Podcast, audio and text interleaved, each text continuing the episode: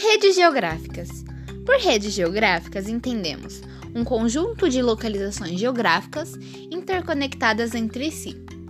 Este conjunto pode ser constituído tanto por uma sede de cooperativa de produtores rurais e as fazendas a ela associadas, como pelas ligações materiais e imateriais que conectam a sede de uma grande empresa, seu centro de pesquisa e desenvolvimento, suas fábricas, depósitos e filiais de venda pode ser constituído pelas agências de um banco e os fluxos de informações que circulam entre elas, pela sede da Igreja Católica e as dioceses e paróquias, ou ainda pela rede ferroviária de uma dada região.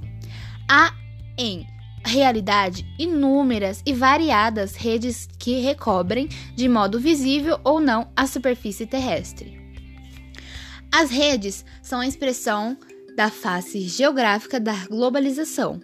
Elas demonstram toda a evolução técnica e tecnológica da humanidade, mas, ao mesmo tempo, fragmentam e aumentam a desigualdade que se percebemos há uma grande enorme diferença na distribuição dos aparatos técnicos, científicos e informacionais entre os países, regiões e cidades do mundo.